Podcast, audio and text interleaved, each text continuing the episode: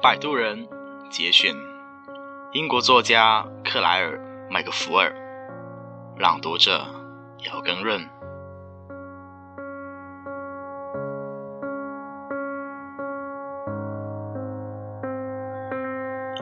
崔斯坦知道迪伦很累，他从他沉重的脚步和艰难的呼吸中听出了他的疲惫，从他摆动迟缓的双臂。与每走一步都要拉他一下的动作中，都能够感受到他的疲惫。他很清楚这一点，他自己心里也并不好受。但如果夜色降临时，他们被困在了山上，那么那些恶魔们绝不会心慈手软。迪伦似乎已经彻底不害怕他们了，也许是因为他觉得曾经崔斯坦能够保护他免遭这群恶魔的毒手。但他这次在拿生命在开玩笑。恶魔们现在恼羞成怒，他没办法体会到这一点。但他心里清楚，这种恼怒不仅是因为他们始终没有在他穿过荒原时捉住他，更是因为他竟然掉头回来了。他回来后一次次的挫败了他们，而且还是孤身一人，在没有摆渡人保护的情况下完成的。他们决心一定要让他为这种傲慢自大付出代价。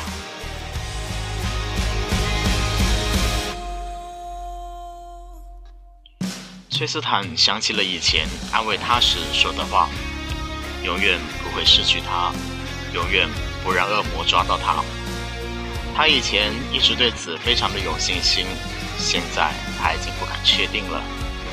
拜迪伦所赐，现在整个游戏规则都变化了，他自己也发生了改变。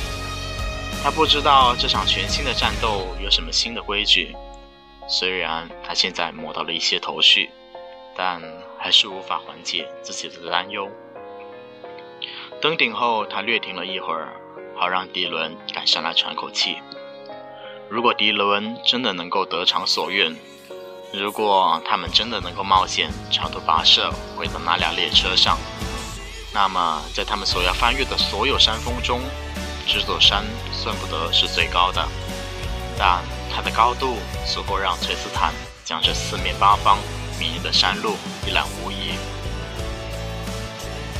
其余的摆渡人正带着闪烁的光芒朝他缓缓走来，他们走下倾斜的山坡，走上蜿蜒的溪谷。就像以前那样，催促着他们保护的灵魂们赶往安全的地方。很奇怪，他以前不常注意他们，现在却感觉自己像一块海中的石子在阻挡潮水一样。